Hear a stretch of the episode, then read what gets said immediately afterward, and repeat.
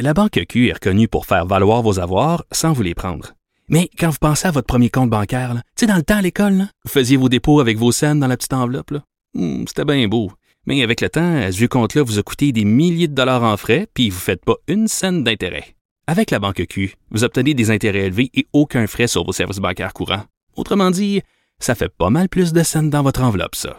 Banque Q. Faites valoir vos avoirs. Visitez banqueq.ca pour en savoir plus. Silence. Veuillez vous lever. La cour présidée par l'honorable François-David Bernier est déclarée ouverte. Entrez dans les coulisses de la justice. Écoutez, vous serez pas jugé. Ils appellent à la barre les acteurs de l'actualité. Oui, votre honneur.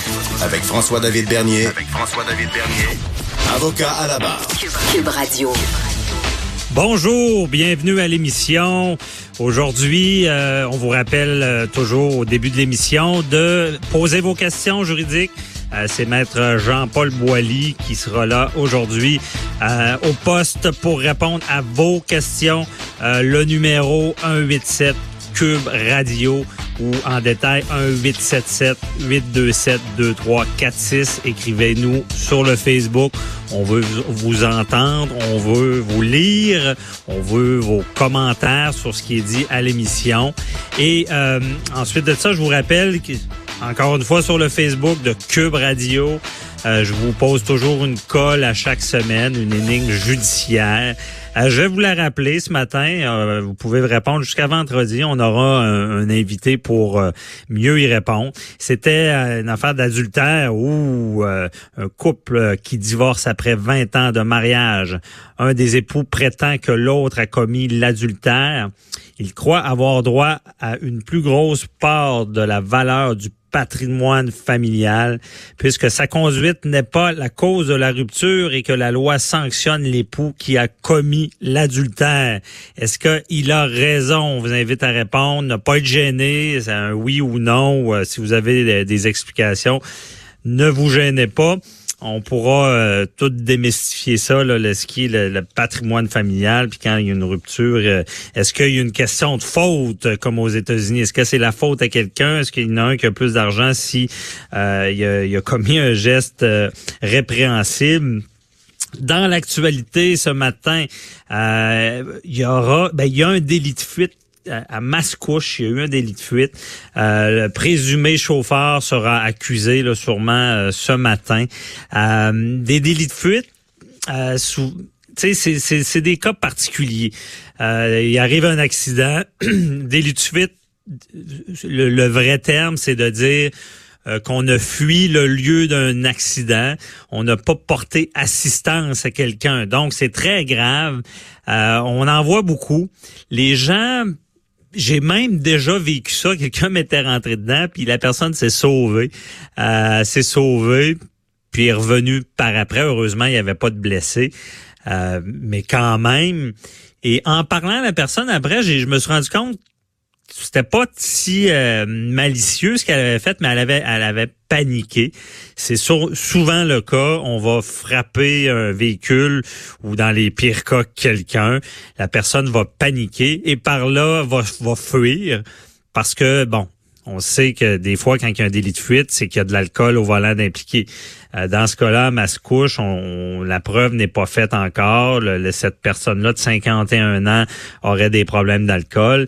Euh, mais comprenez bien que fuir l'accident, même si vous êtes en état d'ébriété, c'est pas la solution. Parce que l'accusation d'avoir fui le, lieu de l'accident est, aussi grave qu'être en état d'ébriété puis d'avoir frappé quelqu'un. On- Il y, a- il y a une sorte de présomption qui vient s'installer disant, bon, ben, si tu as frappé quelqu'un et tu as fui, ben, tu voulais fuir euh, dans, dans le fond quelque chose que tu aurais commis de criminel. Tu voulais euh, t'échapper de ça. Il y a une sorte de présomption, faut le prouver. Dans certains cas, ben on le sait, il y a eu des dossiers de la jurisprudence, des dossiers où est-ce que il y avait confusion. Bon, des fois, comment de fois j'ai vu des causes où est-ce qu'on dit ah je pensais que c'était un bac d'ordures. Bon, c'est souvent le cas. Euh, je me rappelle d'une cause, euh, le bac d'ordure était sur le devant supposément de la voiture. Et évidemment, la personne n'avait pas été crue parce que c'est une question de preuve. Si, si on dit qu'on a frappé un bac d'ordure en plein jour, puis c'était en avant, ben, puis c'était finalement une personne, on s'entend que ça passe pas.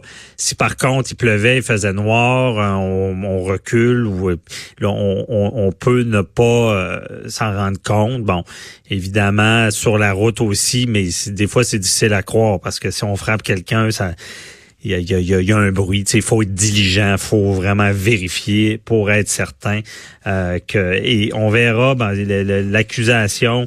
Cette personne-là même euh, aurait fait une tentative de suicide. C'est ça que je dis souvent.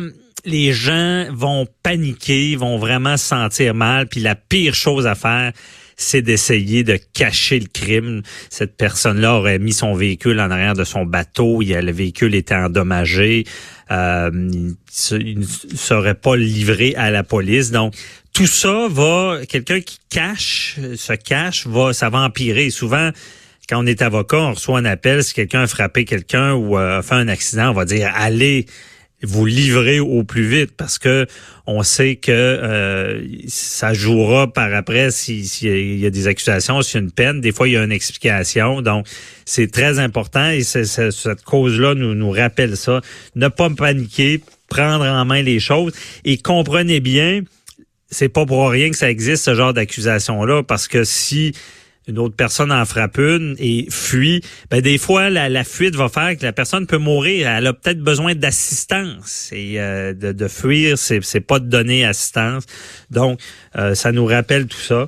Euh, autre nouvelle, on est dans quasi judiciaire, mais ça ça me marque. Moi, je suis un surfeur. J'aime bien aller faire du surf à York, dans le Maine. Euh, et je, je, vois à Cape Cod, c'est pas trop loin de où est-ce que je vais à York. C'est rendu sérieux là. Il y a vraiment des requins blancs euh, présents. Euh, donc il y, a, il y a déjà eu des attaques et c'est rare, mais quand même maintenant sur la plage, c'est indiqué attention aux requins. Euh, le pourquoi de tout ça, ben, c'est qu'il y, y, a des phoques, il y a une présence de phoques euh, proche de, Cape Cod. Donc, c'est de la nourriture pour les requins. Il y en aurait plus qu'avant. Ils s'approcheraient plus des plages. Il y a plus de danger. Et je vais vous dire, ben moi, quand je suis à York et tu es dans le milieu de la mer sur ton surf, puis tu... Euh, T'es là, t'attends la vague pour surfer, mais t'es quand même loin. C'est sûr que c'est toujours épeurant. Moi, je pense toujours à ça. Je ça arrive pas souvent, mais tu dis, si ça m'arrivait. Et euh, c'est cocasse, on entend quasiment la, chanson de jazz quand on, pense trop à ça, on, est. Mais euh, trop attentif à ça. Et c'est une présence de plus en plus, ça change parce que il y a une autre nouvelle qu'on dit qu'on aurait vu un requin blanc aux îles de la, de la Madeleine. Bon.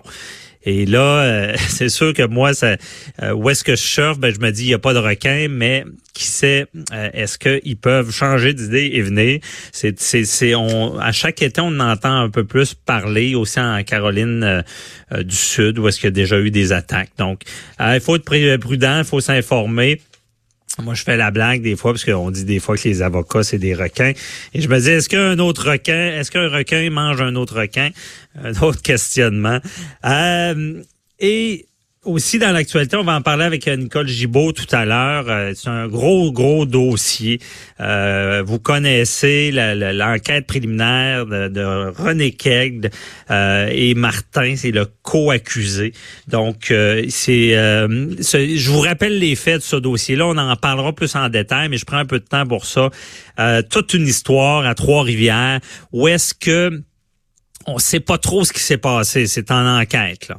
Mais il y a euh, deux il y a un accusé, ben, accusé de meurtre premier degré. Il y a un co-accusé. Euh, il aurait pris deux femmes dans une voiture, il aurait tué une, donc euh, par balle. Et imaginez-vous, on l'a retrouvé dans un champ. Et ce qu'on sait de la preuve pour l'instant, c'est que il y avait une, jeune femme qui a réussi à s'échapper du véhicule, euh, se sauver, euh, comme dans un film, et on a tenté de l'abattre comme si c'était du gibier. là. C'est euh, une tentative de meurtre également. Cette personne-là a réussi à se sauver. J'imagine que ce sera une témoin clé dans cette affaire-là, sordide, parce qu'en même temps, on a retrouvé un véhicule calciné avec euh, deux corps à l'intérieur. Euh, les deux personnes ne se connaîtraient pas, mais on, pense qu'il y, a une sorte de réseau et que ce serait euh, un règlement de compte vraiment euh, carrément et qui aurait eu des témoins gênants, d'où le meurtre d'une jeune fille et euh, le, la tentative de meurtre de l'autre qui s'est sauvé, imaginez-vous donc. Ça doit être atroce de, de vivre ça, puis de voir son ami se faire tuer et de penser que c'est notre tour. Heureusement pour elle, elle a réussi à se sauver. Euh, et il y a tout ce qui est des enquêtes préliminaires, c'est ce qui se passe. Il y a un co-accusé, euh, c'est Martin qui a refusé de, de témoigner à l'enquête préliminaire. Mais c'est normal, les, les, les, accusés ne sont pas obligés de témoigner. Mais tout à l'heure, on va en parler euh, plus amplement avec Nicole Gibault pour mieux expliquer ça. C'est quoi les enquêtes préliminaires? Tu sais, on entend ça, c'est comme le petit procès avant le gros procès. Euh, à quoi ça sert? Bon, je, vous le dis d'entrée de jeu, là, c'est, c'est pour faire entendre des témoins. Euh, ben, la, couronne, dans le fond, teste sa preuve. Elle va, elle va dire, ben, euh, voici mes témoins, voici ma preuve. Et comprenez bien, lorsque le dossier commence, on va divulguer la preuve, on, on va divulguer les papiers. Mais il y a une différence entre avoir la paperasse et entendre des témoins. Et là, il faut que la, couronne démontre que ces accusations sont crédibles devant le juge.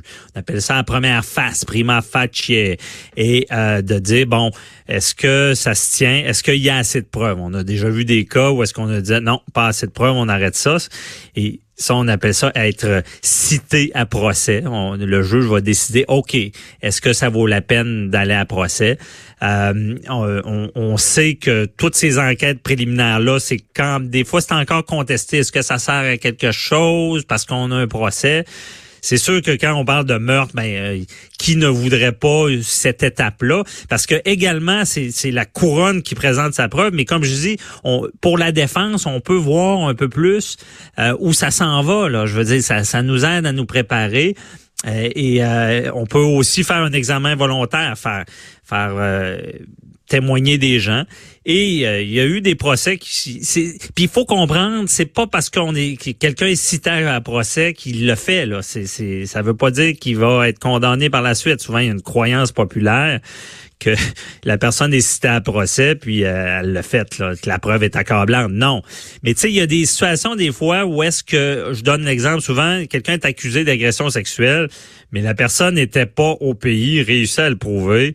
Ben là, c'est assez évident, donc on ne citera pas à procès. Mais dès qu'on a un doute, puis on dit, mais il y aura un débat, on ira en procès. On en parlera à Nicole Gibault. Euh, restez là, on parle avec euh, Isabelle Huot de l'impact du sucre.